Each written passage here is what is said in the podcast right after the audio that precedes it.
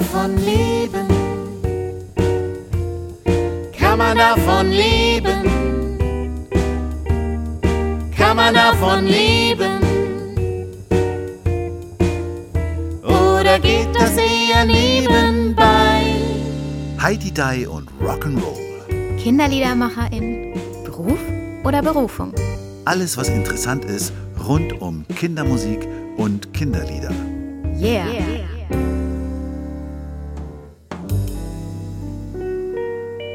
Matthias. Hallo Lucia. Hallo Ralf. Hallo. Schön, dass du da bist. Ralf Trautner haben wir heute zu Gast. Ralf Trautner, Komponist, Texter und Arrangeur. Ihr habt schon viel zusammen gemacht. Der ist ganz schön flott, sage ich dir.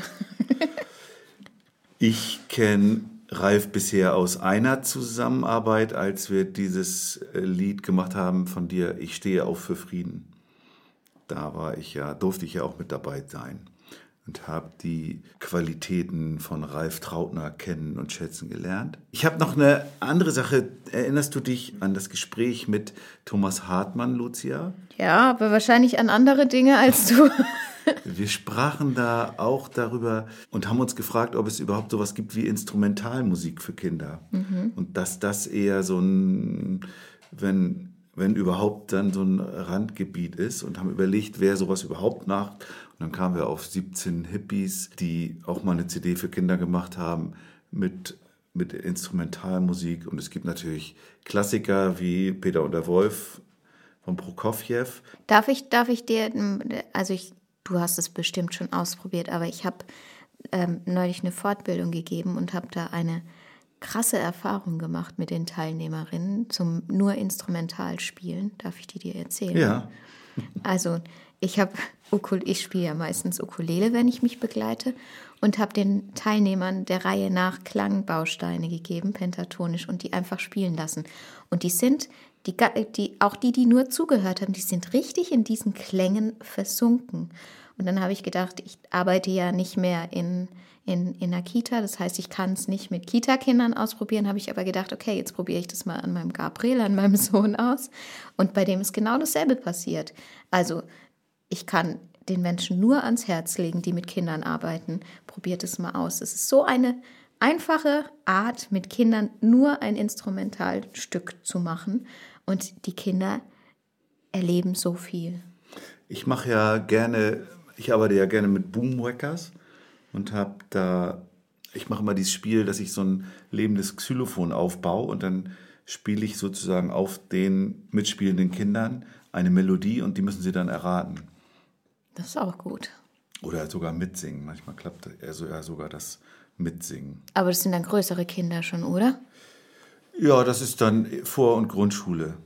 Das ist im Kindergarten noch nicht so ein Spiel. Wobei eben ich deutliche Lücken, ich nehme dann so eher klassische Lieder wie Hänschen Klein oder Hänsel und Gretel, wo man die gut melodisch dann spielen kann. Aber viele Kinder kennen diese Lieder gar nicht mehr.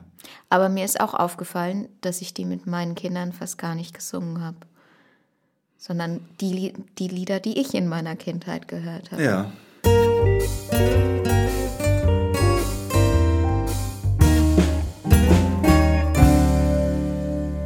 Aber jetzt wollen wir mal über unseren Gast reden, weil das war ja eigentlich deine elegante Überleitung und ich habe dich da rausgeholt mit meinen Klangbausteinen. Naja, äh, wir sind ja noch bei Instrumentalmusik. Ja. Und bei Instrumentalmusik äh, ist natürlich jetzt Ralf eine gute Adresse. Ich habe da ein bisschen- bisschen durchgehört und dann gibt es so Liedtitel, wo du denkst, hm, The Milky Way and the Glass of Beer auf einer Kinderlieder-CD. Was, ist, was das wohl für ein Text ist. Und dann hörst du es durch, da ist gar kein Text, sondern das ist dann ein Stück irische, würde ich mal sagen, Instrumentalmusik. Und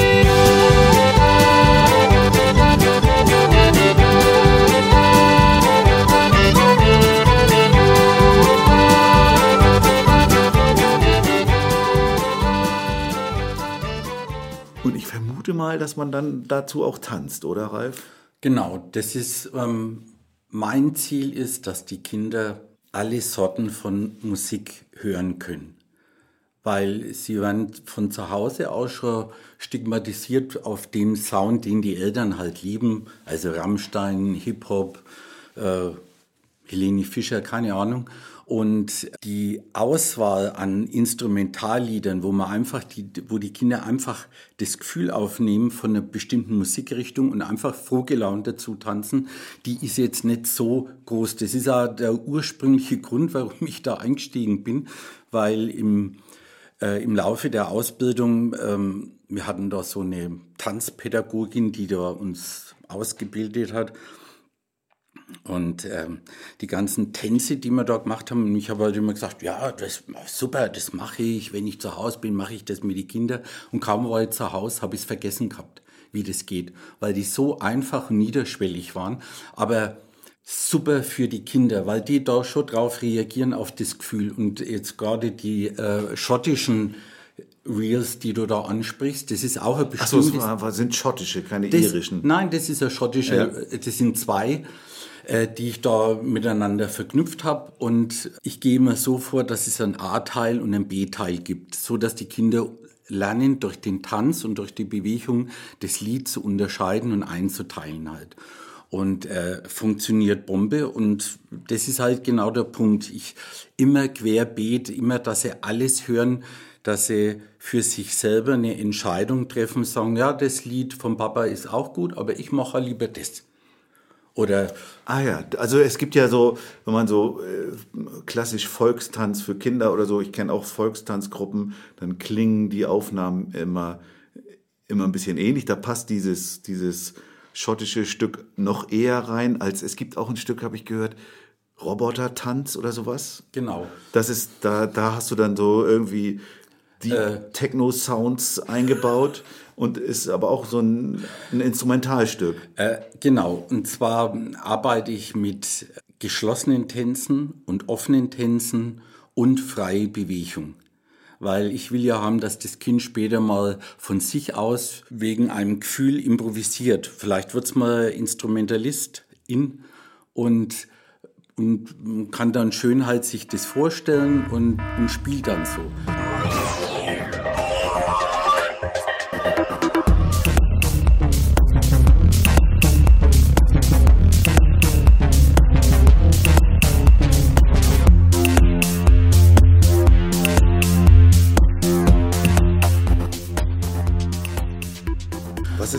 Geschlossener und was ist ein offener Tanz? Also wenn wir jetzt zum Beispiel hier tanzen würden am Tisch, dann würden wir uns anfassen und das wäre dann geschlossen. Und wenn wir uns nicht anfassen, ist er offen, der Tanz. Ah ja. Und äh, dann eben halt noch die, die, die spielerische, die schauspielerische Variante.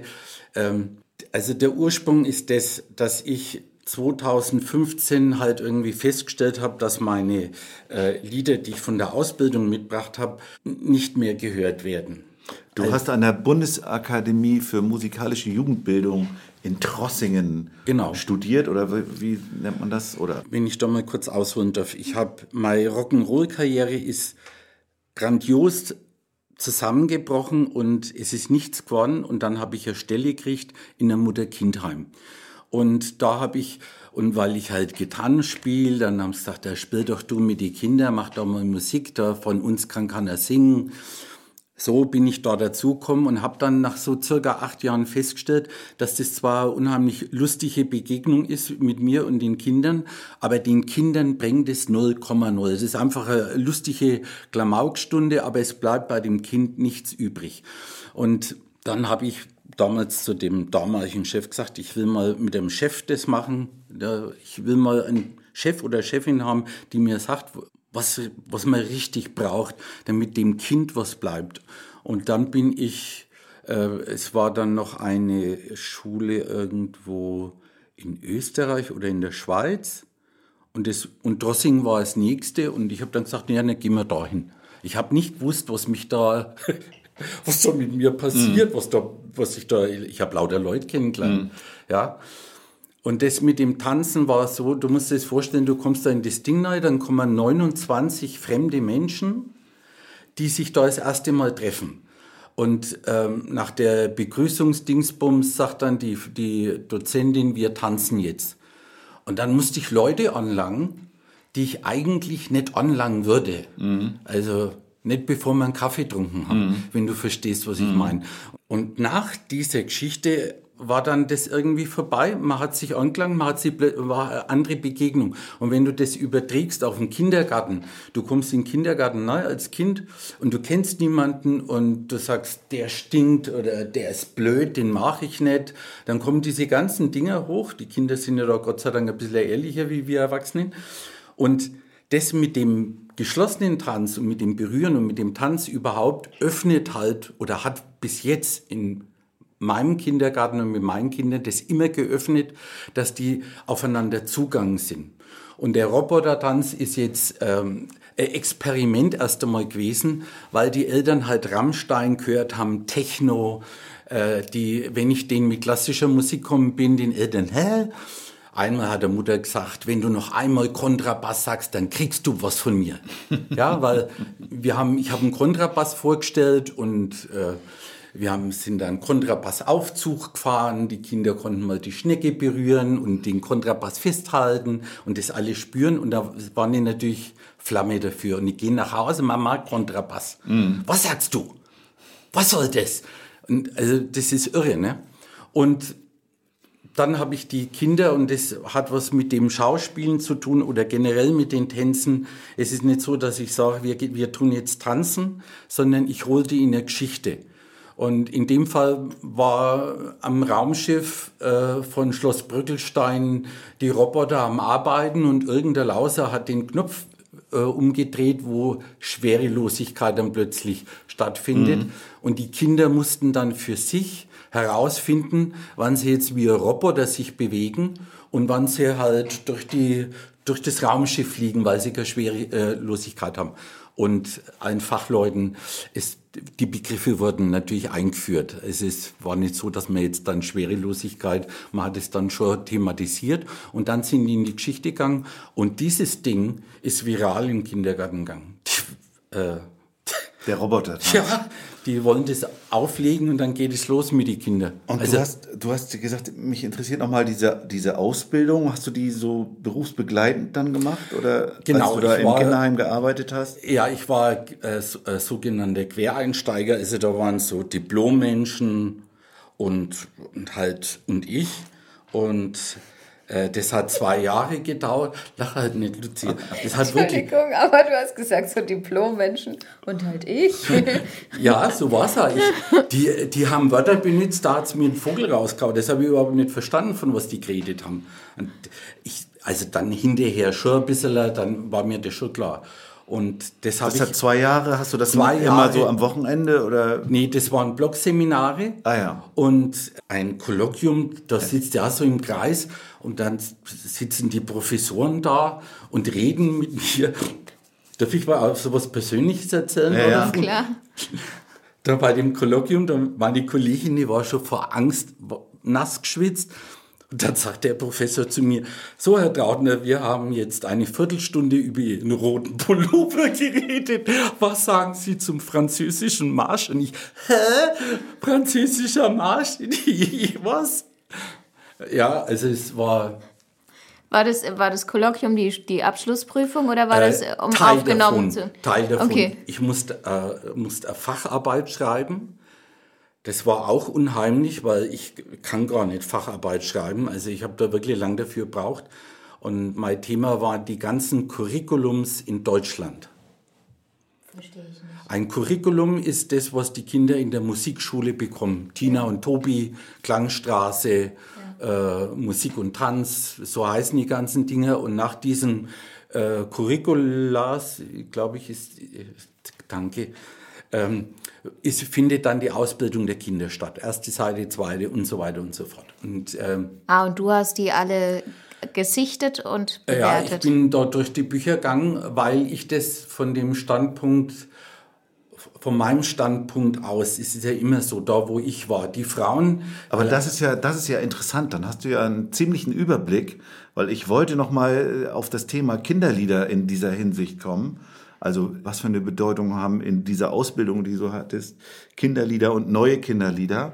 Und du jetzt, wenn du diese ganzen Dinge auch noch durchgearbeitet hast, hast du da ja einen prima Überblick, was da für Kinderlieder für eine Rolle spielen. Was würdest du da so. Die, die, haben, die haben damals in der Ausbildung, also wie gesagt, ich weiß nicht, wie das heute ist, äh, das war zwischen 2010 und 2012, haben die im Unterricht schon erklärt, was ein Kinderlied ist und was ein Lied ist, was so tut, als wäre es ein Kinderlied. Ah, echt? Ja. Ah, und wo ist da der Wo ist da der Unterschied? Unterschied? Wohlgemerkt, ich, äh, das ist keine Bewertung von mir, ich habe das bloß angenommen. Ja, ich meine, die haben mich bewertet, ich habe einen Teufel tun gegen die Reden oder Ja. so. Ja, weil ich mir gedacht habe, wenn jemand mit, mit irgendeinem blöden Lied Erfolg hat und macht die Kinder glücklich, ja, super, das ist so. Da musst du nicht drüber diskutieren. Und äh, damals war das, äh, war halt Zuchowski noch äh, ziemlich en vogue. Und das war zum Beispiel so jemand, wo man gesagt hat, äh, das sind also ähm, halt Kinderlieder, die so tun, als wär sie, Ah ja, wären okay. sie ein Kinderlied. Äh, Das Kinderlied von denen ist äh, zum Beispiel die gute Tonhöhe. Also das muss in der Tonhöhe sein, wo das Kind äh, die Stimme entwickeln kann. Das ist einmal Nummer eins. Das war ja die, das Erlebnis mit dem Gerd. Ich habe damals äh, Lied schreib, geschrieben, gleich das erste halt. Und äh, die haben sich alle gefreut, alle tanzt und super und so. Und ich habe mich dann auch gefreut, denke mir, hey, jetzt hast du endlich mal sowas. Habe das aufgenommen, habe ein Kind gefunden, was in F-Dur das singen konnte. Das Kind hat dann wirklich das in F-Dur gesungen. Und ich habe es dann einfach mal zur Reflexion den Gerd geschickt, also in Geraldino. Wie gesagt, der äh, meldet sich dann zurück, sagt, ja, super Lied, aber viel zu hoch, geht gar nicht. Ja. Und Welches ähm, Lied war das? äh, Triselise, das war so die, die Kuh, die aus Versehen äh, in den äh, Gummischuh vom Bauer lang reinsteigt und, Ah ja, dann, okay. und damit dann tanzen geht. Das, das ist so ein Ringespiel, wo wir dann später gemacht haben dort raus.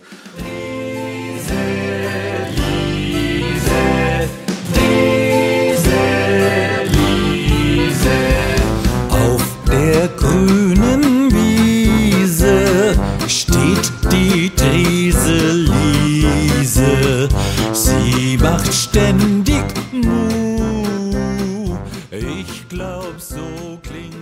Also die Tonhöhe, haben, die, haben Sie gesagt, ist die, wichtig? die, die Tonhöhe und dann natürlich äh, das mit dem Text. Äh, da war natürlich äh, texttechnisch war ähm, auf jeden Fall die Gerda Blech, Bechli die Nummer eins. Ganz klar, die war vorne dran. Also die Dinge, die Sprache war einfach Bombe. Also von allem, was man da so gehört hat. Und In was, der Beurteilung durch die Akademie, meinst du jetzt? äh, nee, man hat, man, um Gottes Willen, man hat wirklich sehr viel gehört von den Texten. Aber äh, die Frau Bechli und der Guggenmoos, die waren natürlich vorne dran. Die waren einfach, ich, ich weiß auch nicht, wie ich das sagen soll. Das ist eine Sprache, die, wie, die, wie die reden, wo man sich wünscht, dass das Kind so redet. Also da jetzt, wo ich zum Beispiel bin, da äh, werden die Kinder wachsen mit, einer, mit ganz anderen Wörtern auf, die man hier gar nicht sagen darf die eigentlich schrecklich sind, die verletzend sind. Die Kinder tun es einfach nur nach, die spiegeln die Eltern, die reden so und dann reden auch so. Aber ich fand es halt dann toll, wenn, wenn dann solche Kinder zwischendurch einfach mal so ein kleines Gedicht so einfach sagen konnten, sich gefreut haben, weil sie das erzählen konnten, das war, war Bombe. Also das hat, hat mich eigentlich, ich mache heute noch Gerda Bechli-Lieder. Also ich, ich finde find das klasse. Ja, das sind, also... Hat ja auch Wolfgang Hering äh, über Gerda Bechli gesprochen, die einen wichtigen Einfluss hat.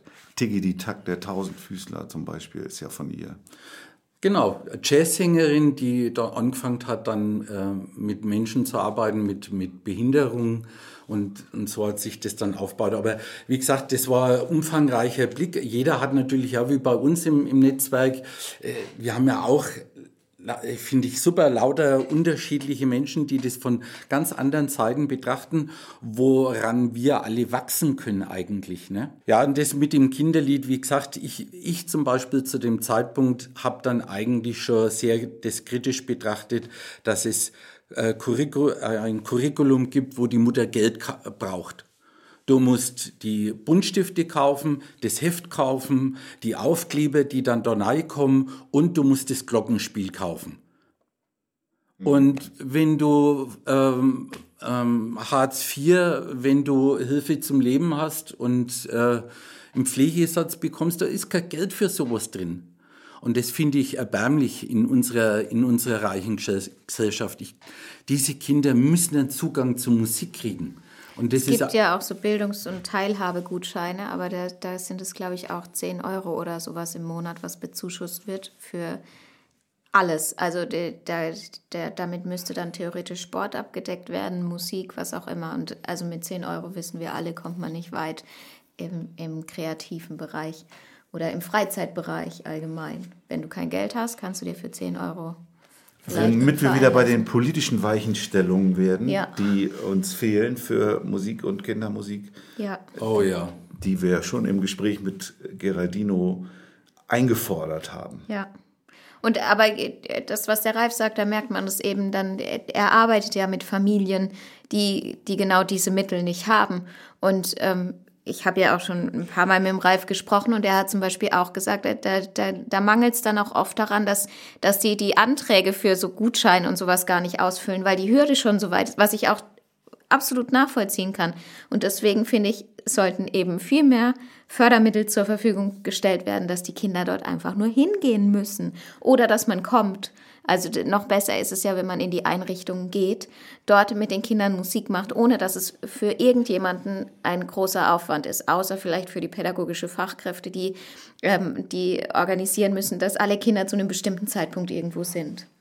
Genau. Und gerade in Ma- in, äh, in der Heimsituation äh, muss man sich mal vorstellen, für uns wäre das jetzt eigentlich keine Frage, so einen Zettel auszufüllen und auf die, auf die Reihe zu bringen, dass es den Musikunterricht gibt. Aber wenn du in dem Heim wohnst, dann hat es ja Gründe. Also Mutter-Kind-Heim, äh, also für, die, für euch da draußen, äh, ist ein Haus, wo Frauen hinkommen aus den schwierigsten Lebenssituationen. Was ist es? Du bist obdachlos und kriegst dein Kind unter der Brücken. Oder du bist zwölf Jahre alt und bist schwanger und kannst in der Zwei-Zimmer-Wohnung bei deiner Mama nimmer wohnen. Ja, das ist hammerhart. Und jetzt musst du mal vorstellen, du musst mal mit einer 13-jährigen Mama oder 14-jährigen Mama reden, dass wir jetzt einen Antrag ausfüllen müssen. Nein, das geht nicht. Und dann, also aus meiner Warte raus, müssten da die Musikschulen oder, oder halt die Leute, die da, da einfach Sagen haben, die müssten da nein, das müsste ein ständiges Angebot sein. Und zwar diese zwei Keins, was, was die Leute selber bezahlen müssen. Ja, umso Aber es, es gibt ja auch Teile in Deutschland, da ist es so. Also ich habe neulich bei, bei einer Fortbildung eine Teilnehmerin gehabt aus Nordrhein-Westfalen und die haben wohl eine Möglichkeit gefunden, dass die Kinder ähm, so Sachen kostenlos nutzen können. Oder für sehr, sehr, sehr, sehr wenig Geld kriegen die dann Musikunterricht. Also wo es wirklich überschaubar ist. Also es ist wohl irgendwas möglich, aber es ist nicht in ganz Deutschland möglich. Ja, es wird halt nicht wahrgenommen und es ist halt etwas, was wahrscheinlich nicht spektakulär ist. Wahrscheinlich ist spektakulär, irgendwie zwei Atomkraftwerke zu bauen, dann reden alle drüber. Aber was das für uns als Gesellschaft bedeutet, wenn wir Kinder hätten, und das ist übrigens auch so, eine, ähm, so, äh, so eine Erfahrung, die ich da in der Schule machen durfte, wie das überhaupt bei uns in Deutschland zuging. Weil die haben mit der, zum Beispiel mit der Singerei, die haben nach dem Zweiten Weltkrieg, haben die beschlossen, dass es für, sich für die Deutschen nicht schickt zu singen. Wir hatten vor dem Zweiten Weltkrieg oder vor den Nazis hatten wir die größte Chordichte in Europa. Also unheimlich viel. Alle haben, damals hat es Postkarten gegeben, da waren Noten drauf.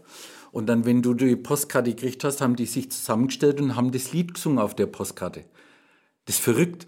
Und also eigentlich, was, was für super Geschichte. Und dann haben die aufgehört und das war der Moment, wo wir dann halt, wenn wir Musikunterricht gehabt haben, gelernt haben, wann die Cousine von Mozart Geburtstag gehabt hat und äh, wie das mathematisch ausschaut, wenn man das oktaviert und so, lauter so Zeug. Ähm, und die haben erst, wo Yahama, glaube ich, diese, die Suzuki-Methode mit den Geigen, wo das kommen ist, da haben die angefangen, die Curriculums zu schreiben. Tina und Tobi war da eins der ersten. Übrigens, das war die, das äh, Unterrichtsmaterial mit dem, mit dem Glockenspiel und mit den Buntstiften. Äh, die haben dann so eine Tasche gehabt, die Kinder, und da ging das dann los. Und da sind wir jetzt wieder dann bei der Geschichte mit dem Tanzen und mit der Bewegung, dass, dass ich zum Beispiel das nicht habe. Und dass die, das Material in die Gruppe bringen schon bereits ein Problem ist. Ja, also das ist ja wunderschön, wenn man so, äh, was ist so gebasteltes Zeug reinbringt und es schaut super süß aus und man kann sich unheimlich freuen. Realität ist, dass die Personaldecke, und nochmal fetter Gruß an alle Erzieherinnen und Kinderpflegerinnen da draußen, dass die gar keine Zeit mehr haben, das Material zu holen aus dem Raum und da reinzubringen.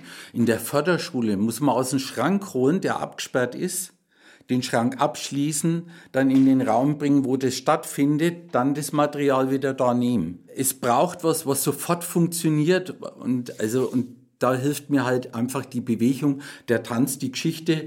Wir machen jetzt das oder wir Singst du auch?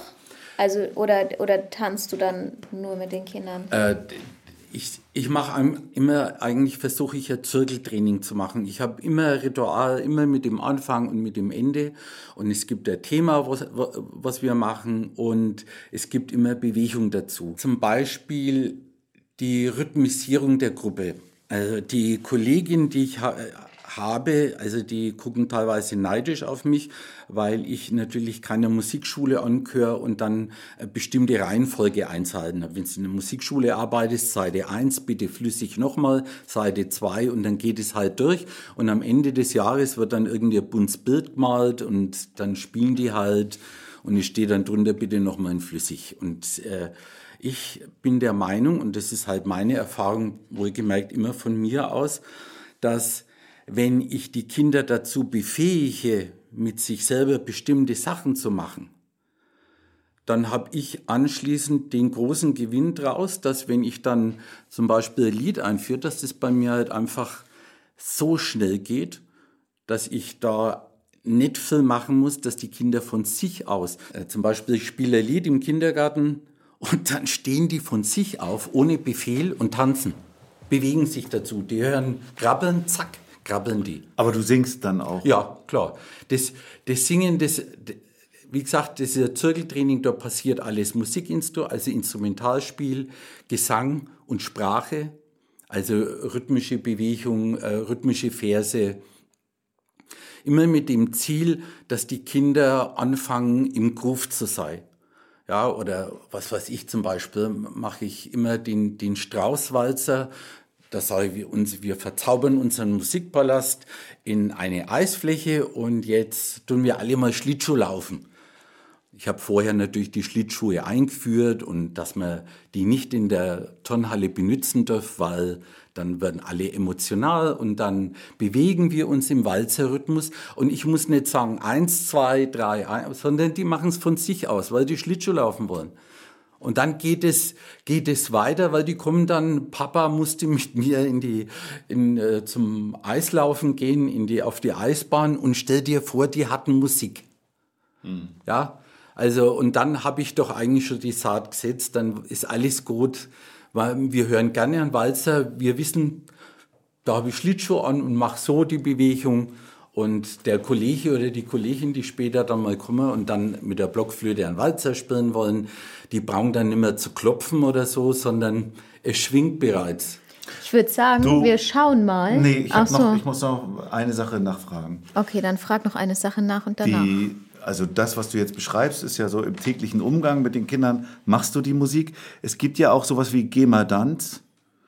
Das ist ja eine Gruppe oder wie auch immer. So ganz verstanden habe ich nicht, aber da sind Ich verschiedene sind, sind verschiedene Leute. Dann steht da spielt da der Schanzer Sei- Seitenmix Genau. mit und noch verschiedene andere. Sind das eigentlich hauptsächlich Leute für Aufnahmen oder gibt's Gemadanz auch live? Wenn ich ganz viel für einen Auftritt kriege, kommen ganz viele Musiker und wenn ich ganz wenig Geld kriege für einen Auftritt, dann kommen ganz wenige Musiker.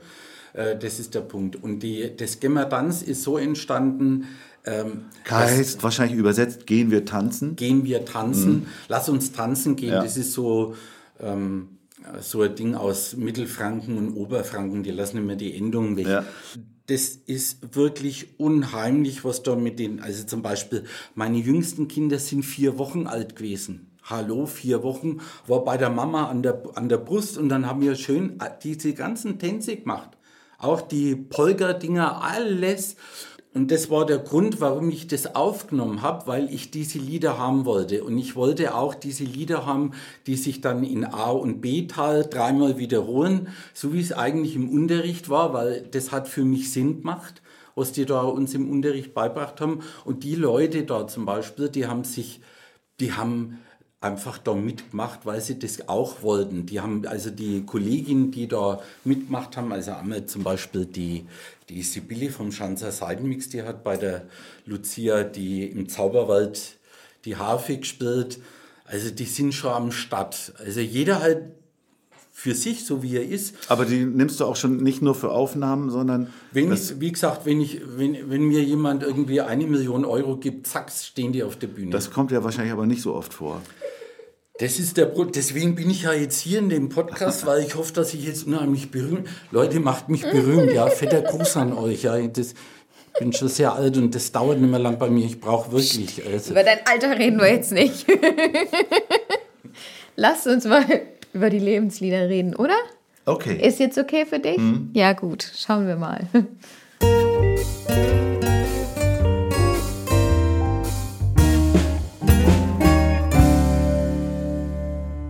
Wir fangen an mit einem Plagiat. Folsom Prison Blues. Das ist einer der größten Hits von Johnny Cash aus den 50er Jahren und der, glaube ich, noch berühmter geworden ist, als er das dann Ende der 60er live at Folsom Prison gespielt hat. Und irgendwann in den 70er Jahren musste er dann mal 75.000 Dollar an Gordon Jenkins zahlen, weil er den Song fast komplett bei ihm geklaut hat. Aber was äh, viel interessanter ist ja, was hat er dir bedeutet? naja, also wir, das waren die frühen 70er Jahre. Äh, Wir wurden in der Schule noch geschlagen. Also da, wenn du ein bisschen komisch geschaut hast, hast du eine gekriegt. War ganz klar, äh, Hinrichtung vorne auf der ersten Bank, Hose runter und dann kam dann der Chef mit den Stecken. Diese ganzen Lehrer waren alle noch sehr aktiv in, der, in den Jahren vorher, in dem Schulsystem.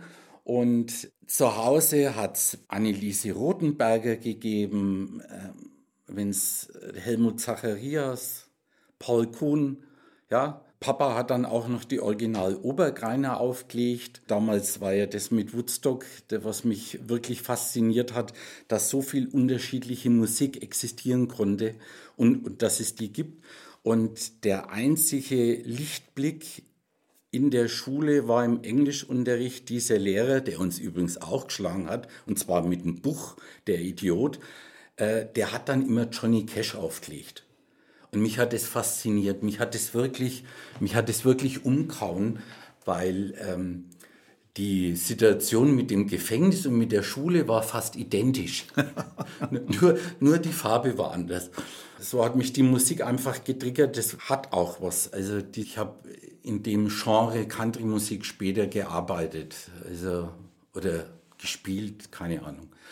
Und es ist übrigens auch in die Hose gegangen. Und im Zuge dessen haben, haben wir uns als Band, als Begleitband angedient.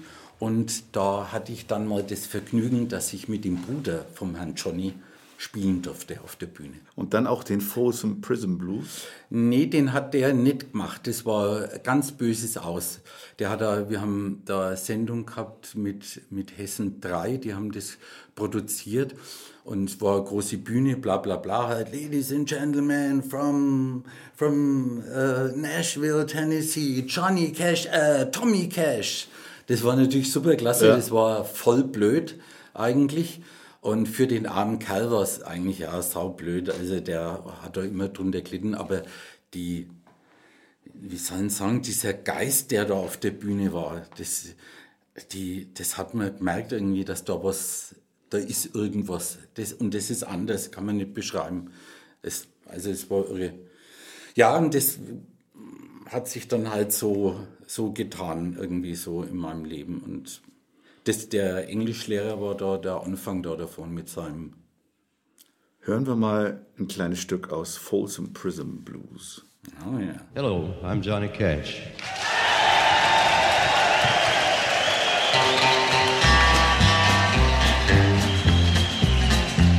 I hear the train a comin', it's rollin' around a bend, and I ain't seen the sunshine since I don't know when. I'm stuck in Folsom Prison, and time keeps dragging on. But that train keeps a rollin' on down to San Antone. When I was just a baby, my mama told me, son, always be a good boy, don't ever play with guns. Und dann hast du dir eine E-Gitarre gekauft und hast Foxy Lady und Star Spangled Banner in der Woodstock Antikriegsversion geübt. Denn das hast du als nächstes als Lebenslied aufgeführt. Äh, Ja, ich wusste, dass ich dann irgendwie Musik machen will. Ich hatte keinen Zugang zum Musikunterricht, weil ich habe irgendwie am Anfang eine Blockflöte bekommen, habe mich aber dann damals entschieden, wo die Schlager der Woche kommen, gekommen sind, dann mit der Blockflöte, weil das war ein toller Drumstick, dann in der Werkstatt von meinem Vater Schlagzeug zu spielen. Das ging in die Hose, auch die Blockflöte. Und daraufhin hat mein Vater beschlossen, wenn ich so doof bin und mache das Musikinstrument kaputt, kriege ich kein Musikinstrument mehr. Das war's dann. Und ich wollte eigentlich nicht Blockflöte spielen. Das waren nicht meine Lieder. Ich wollte eigentlich das andere spielen. Das habe ich mir dann selber erarbeitet. Also Geld hat es da nicht gegeben. Ich bin dann in den Sommerferien arbeiten gegangen und habe mir da das erste Geld für meine erste wichtige Gitarre geholt. Und mit so zwei Zentimeter Seidenlache. Und dann hast du Jimi Hendrix geübt. Äh, dann habe ich Jimi Hendrix gesehen in dem Film Woodstock. Ja.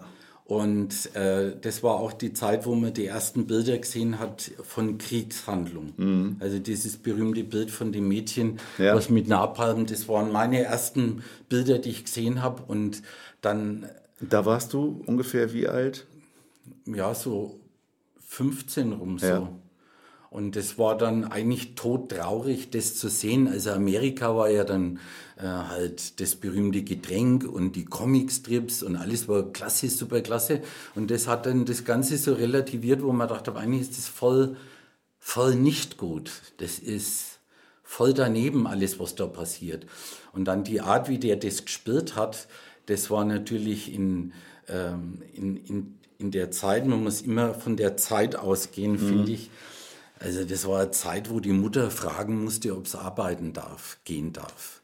Und wenn sie einen Führerschein haben wollte, also ein paar Jahre, so um 70, 69, braucht es dann noch ein bisschen ein Attest vom Arzt, dass sie nicht irgendwie hysterisch ist oder irgend so ein Quatsch. Und aus der Zeit heraus war natürlich sowas, dass jemand die Gitarre mit dem Mund spielt, war natürlich, das gibt's doch gar nicht. Dürfen wir das überhaupt? Hat man dann gleich Hausarrest, wenn man das macht? Oder wie geht das? Ja. Und das war so befreiend, dass das für mich eigentlich zum Vorbild wurde. Das, Bist das, du eigentlich auch äh, hier in Franken aufgewachsen? Ja. Ja. Dann hören wir mal Jimi Hendrix spielen.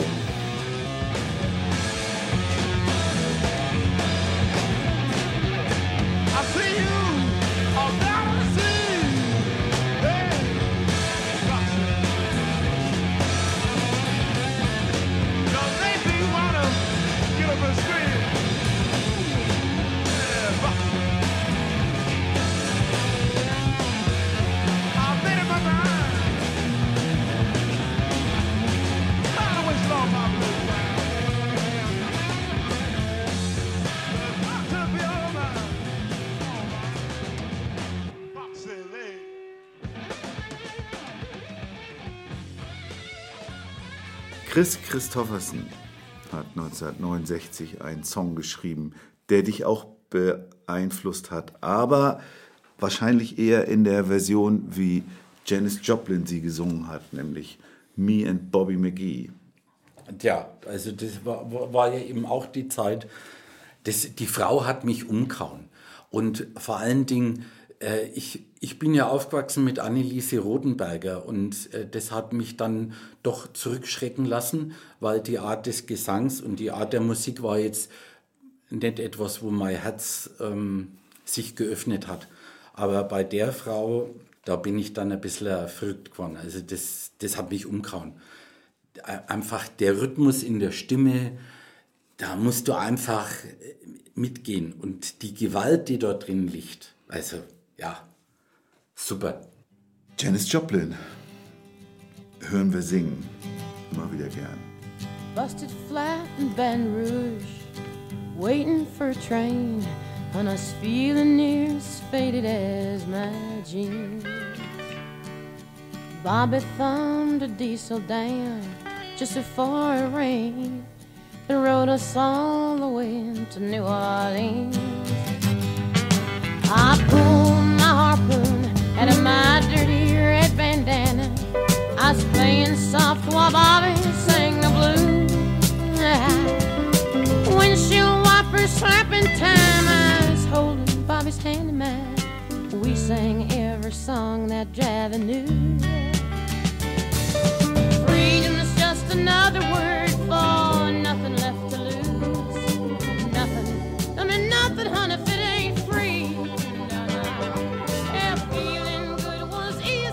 wir kommen eigentlich, äh, bleiben eigentlich immer in dieser Zeit so um 1970 rum. Da gab es dann, also auch äh, in Woodstock, das große Coming Out gab es ja für Crosby, Stills, Nash Young. Da haben sie ihren ersten richtig ganz großen Auftritt gehabt. Und du hast auch einen Song von ihrer Scheibe Déjà Vu ausgewählt, Teach Your Children. Wobei, das ist ja ein Song von Graham Nash gewesen, der, was man, was ja nicht alle wissen, ja ursprünglich von, bei den Hollies war, was ja so erstmal vielleicht auch zwei Gegensätze sind, irgendwie da diese braven Briten und da diese äh, ausgeflippten Lederfransen-Hippies. Und den hat er auch ursprünglich für die Hollies geschrieben. Die haben ihn auch später mal gespielt, aber es war dann erstmal ein Crosby, Stills, Nash and Young Hit, wobei Neil Young daran gar nicht beteiligt war. Was hat der für dich bedeutet? Das war eigentlich derselbe, derselbe Effekt. Die, die Leute, die haben mich umgehauen. Das hat mich fasziniert. Der, man muss sich vorstellen, da kommt so jemand ähm, äh, wie der Gitarrist, der Erwin Lee von Ten Years After und zündet ein Feuerwerk auf der Gitarre da ab. Und im nächsten Moment kommt dann jemand her mit der Akustikgitarre und, und dann geht es los und dann singen die diesen Chorgesang. Äh, ja, einmal gehört, immer. Hast du, machst du sowas auch bei deinen Arrangements? So, diese Satzgesänge sind ja so typisch für, für äh, Crosby, Stills. Also die Lieder, die ich schreibe, die, die passieren.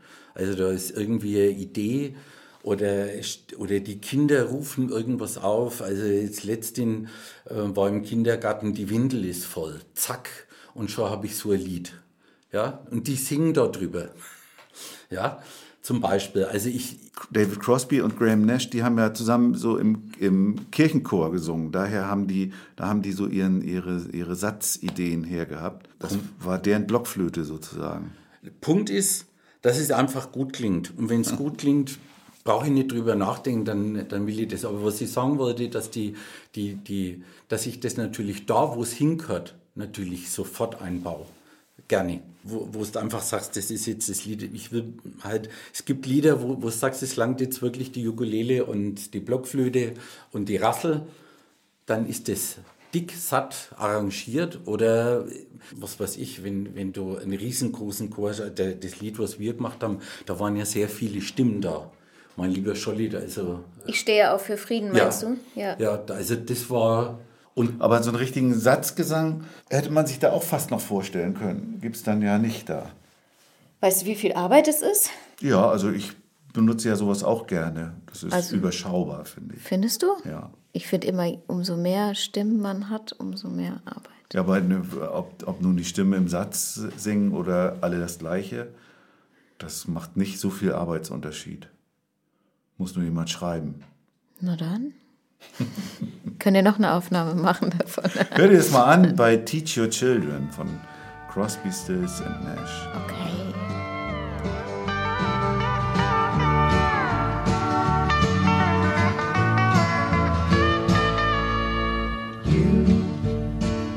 who are on the road must have a code that you can live by.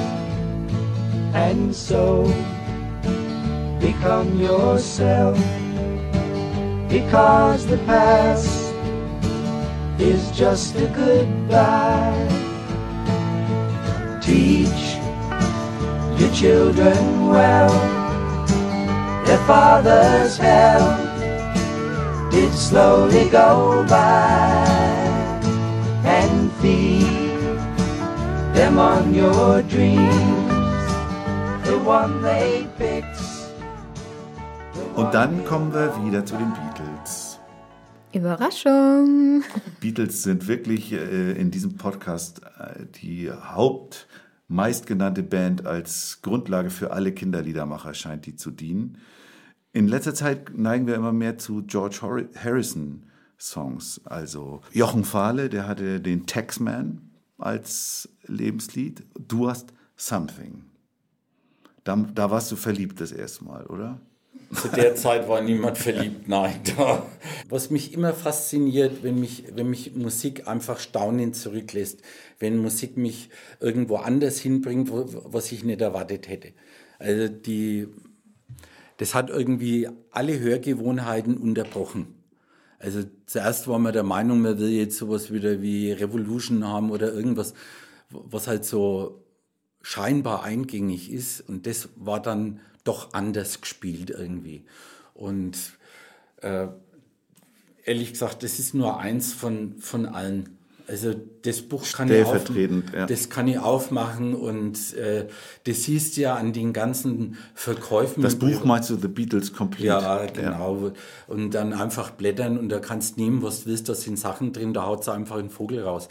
Und da brauchst einfach, also ich finde, der, der Bach hat auch ganz viel gemacht und die Beatles irgendwie, also da neue Melodie finden oder so, das ist schon fast der Glückssache, dass da irgendwas triffst, wo, wo, wo's nicht irgendwie, was da, wo nicht einer sagt, du, das kenne ich schon irgendwo. Ne? Also ich, ich verehre die wegen ihrer Kunst.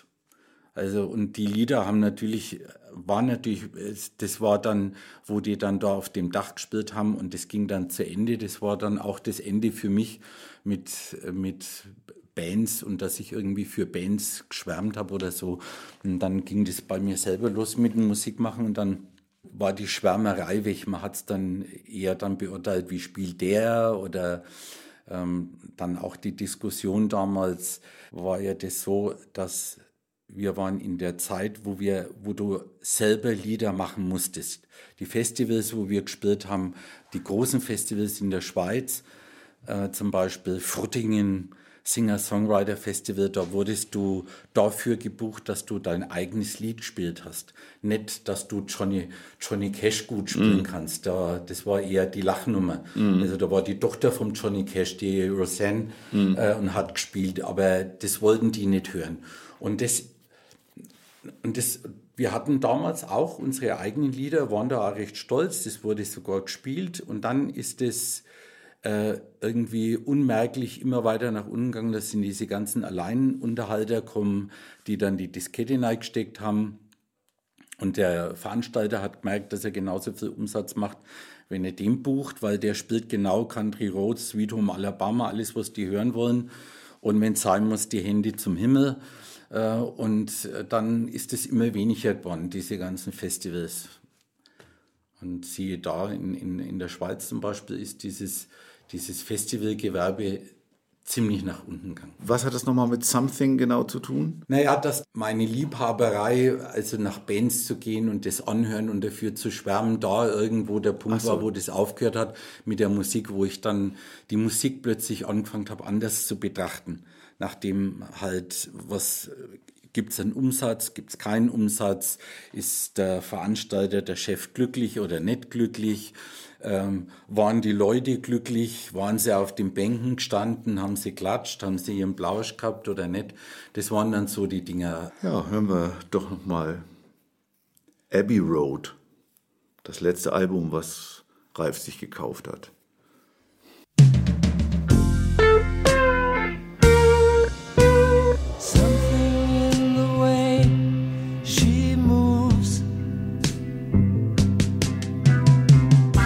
Attracts me like no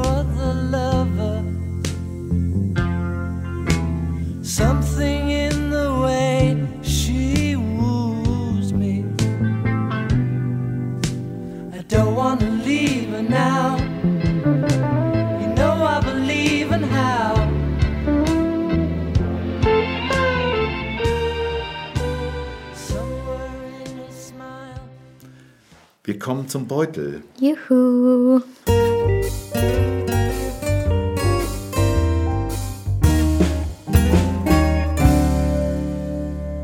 Du darfst jetzt aus Lucias Beutel, lieber Ralf, vier Worte ziehen. Und zwar musst du unterschiedliche Farben da herausziehen. Am besten nimmst du ihn einfach zu dir. Und dann- du darfst gucken, weil es müssen unterschiedliche Du Farben musst sein. unterschiedliche Farben rausziehen. Und dann kommen da raus vier Worte. Und diese vier Worte sind dann die Grundlage für deinen ziehen. nächsten Song. Da kommt jetzt zunächst mal was Grünes raus. Was ist das? Olive. Das passt ja mal farblich. Na toll. Aber die, ich habe das nicht mit Absicht gemacht. Verwirrung. Ja. Verwirrung. Oh, z- doch. Ah. Gelb. Gelb auf gelb ist ja auch super. Warte, das musst du wieder rausmachen, weil das ist hellgrün, genau. Das Du musst eine andere muss Farbe. eine andere, unterschiedliche Farben müssen es sein. Und dann haben wir einen roten und auf dem roten steht Giraffe. Giraffe. Super. Jetzt haben wir vier Begriffe. Olive, Verwirrung, Gelb und Giraffe. Und Der Ralf denkt. Ralf denkt, Ralf sortiert die Zettel und überlegt wahrscheinlich dabei schon, wie kann ich diese Worte bloß zusammen jetzt in einen Song bringen. Jetzt nimmt er die Gitarre Oh je. und es geht. Gib einen Song in C. In C. Oder du hast doch gerade C, ne? Oh ja, das ist äh, gut.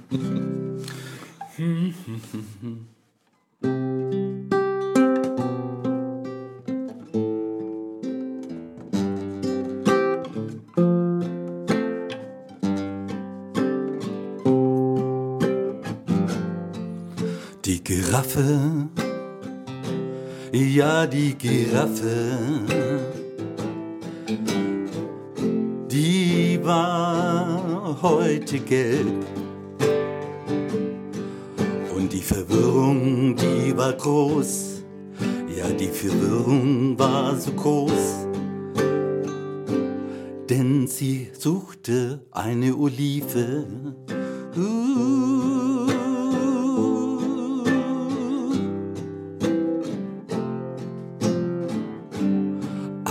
Eine Olive.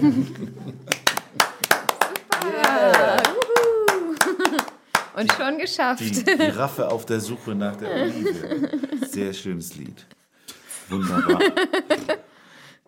Und dann kommen wir zum Heidi Die und Rock'n'Roll Fragebogen.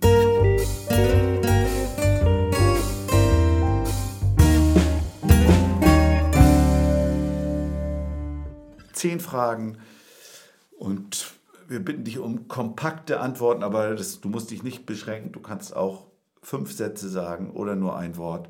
Ganz egal. Kurz und knackig. Ihr habt noch nicht gegessen, ihr müsst dann was essen, ne? Okay. Ja, wir verhungern gleich. Ne? Ralf, was war dein erstes selbstgeschriebenes Kinderlied?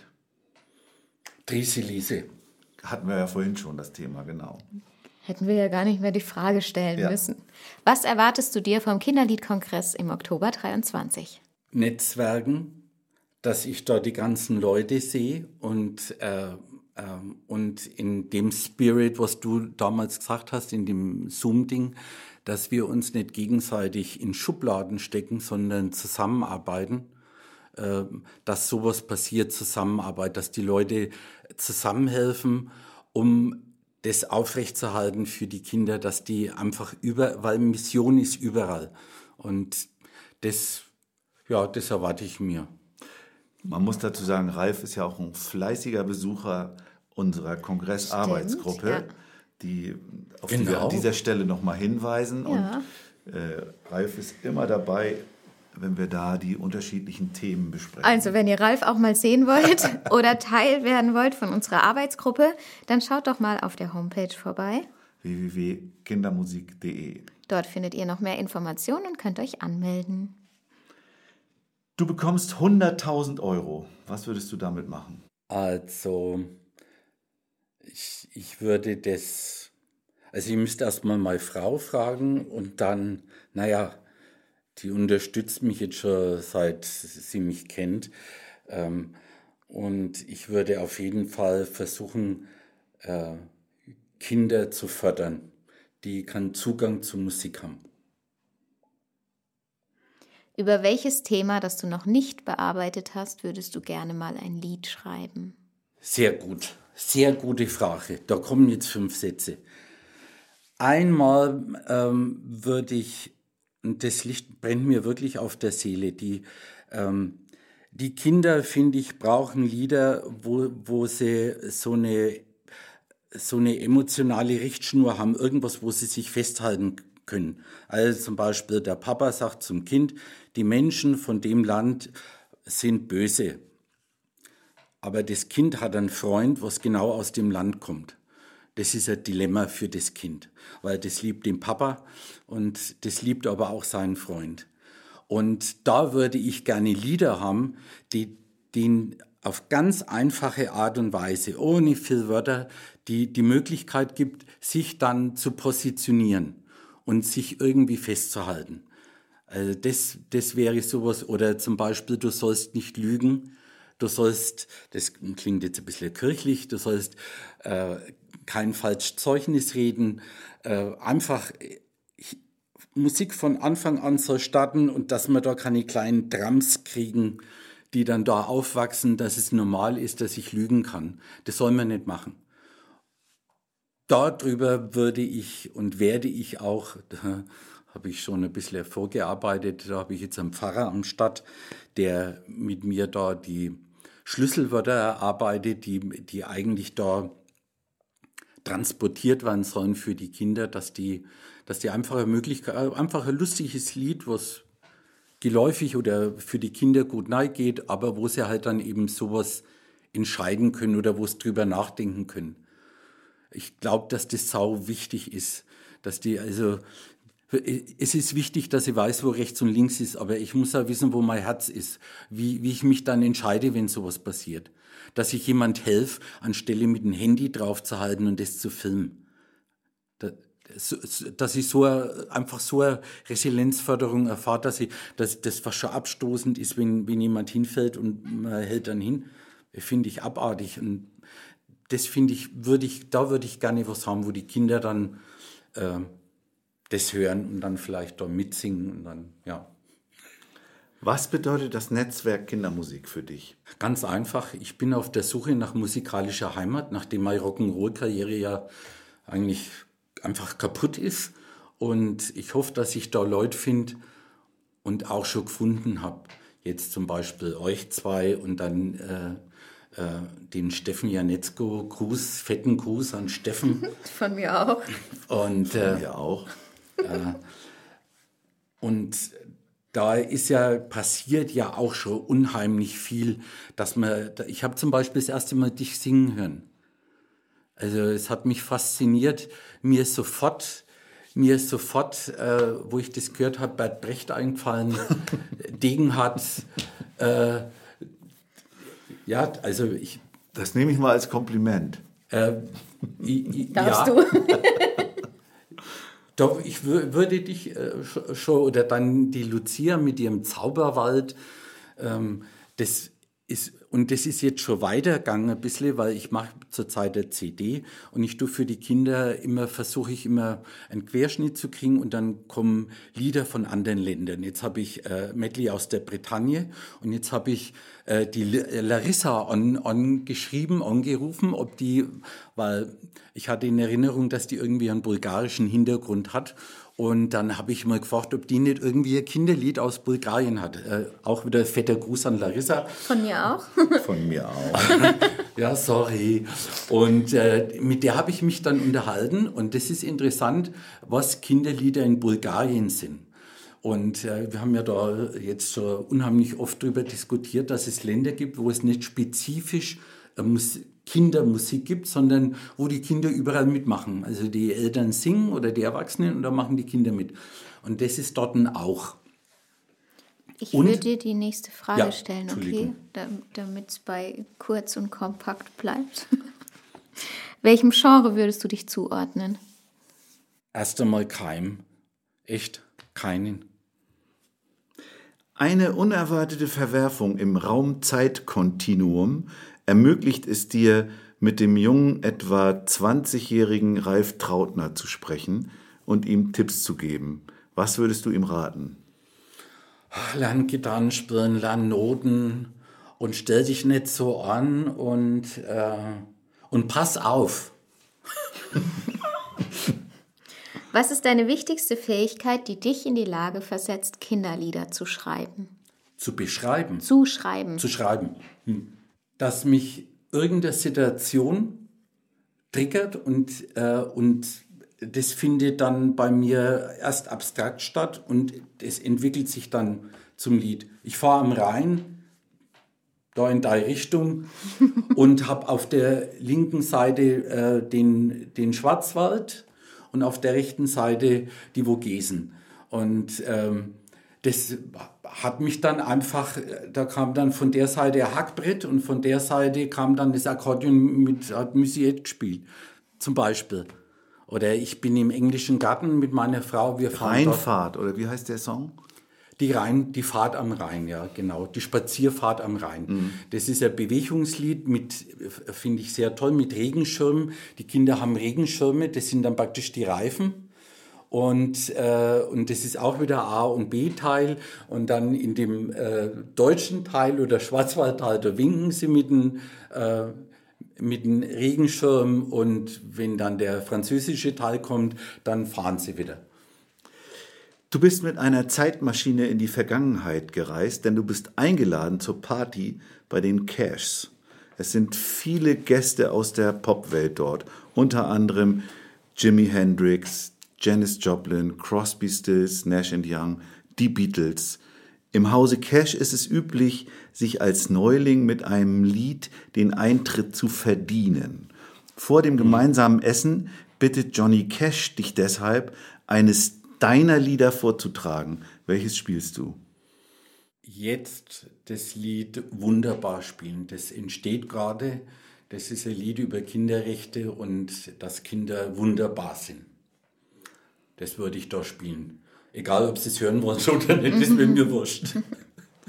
Du sitzt in einer Talkshow bei Giovanni Di Lorenzo und er fragt dich, Kinderlieder, kann man davon leben? Was antwortest du? Wer ist das? Das darfst du den Matthias fragen. Giovanni Di Lorenzo. Du Ich hätte sitzt in gerne einer Barbara Talkshow. Schöneberger der genommen. macht, der macht drei nach neun. Giovanni? Sagt man nicht. Ist egal, du sitzt in einer Talkshow und, Und? dir stellt jemand die Frage, Kann man Kinderlieder, kann man davon leben? Was antwortest du? Davon? Nein. Danke. Das war schon Frage Nummer 10. Und das war dann auch schon der Podcast. Vielen Dank, lieber Ralf, dass du dich auf uns eingelassen hast heute. War das jetzt in Ordnung so oder wollen wir noch irgendwie nacharbeiten? Nein, alles super. Alles wir, prima. wir würden noch ein bisschen, wir machen immer noch so ein bisschen Werbung hinten raus. Die würden wir jetzt auch noch machen, Richtig, oder? genau. Soll ich Bisschen- dann rausgehen? Für Nee, du bleibst hier für bitte unsere, noch. Für unsere Social-Media-Kanäle, Genau. für die Playlist, die entsteht, Genau. die es gibt hier zur Folge auf Spotify, mit den Songs von Ralf und mit seinen Lebensliedern. Ihr könnt zu unserer Arbeitsgruppe kommen, das haben wir ja auch schon erwähnt. Wenn ihr dabei sein wollt, würden wir uns sehr freuen. Wir freuen uns immer auch über Menschen, die uns da unterstützen und die mit uns in den Austausch gehen. Und auch, was ich mal noch sagen möchte, ähm, wir sind auch immer wieder auf der Suche nach Künstler und Künstlerinnen, die im Bereich Kindermusik arbeiten, die gerne mal zu uns in den Podcast kommen wollen. Also auch wenn ihr jemanden vorschlagen wollt oder sowas, könnt ihr das gerne tun, denn Wir werden nicht müde, über Kinderlieder zu reden und Ja. über Kindermusik und was alles so wichtig und entscheidend ist daran. Sprecht auch über unseren Podcast und empfehlt ihn weiter, denn nur so können wir äh, zu einer großen, starken Gemeinschaft werden, die auch all das durchsetzt, was wir uns wünschen fürs Kinderlied. Ja, Das hast du sehr schön gesagt. Danke. Dann sagen wir noch Danke bei Grello, denn bei ihm im Studio sind wir hier in Nürnberg. Im High Street Studio. Vielen Dank. Fetter Gruß von mir. Danke nochmal an Ralf, dass du dir Ja. die Zeit genommen hast, dass du da bist. Und dann bleibt uns nur noch Tschüss zu sagen, oder? Ja. Tschüss. So, machen wir es doch. Tschüss. Tschüss.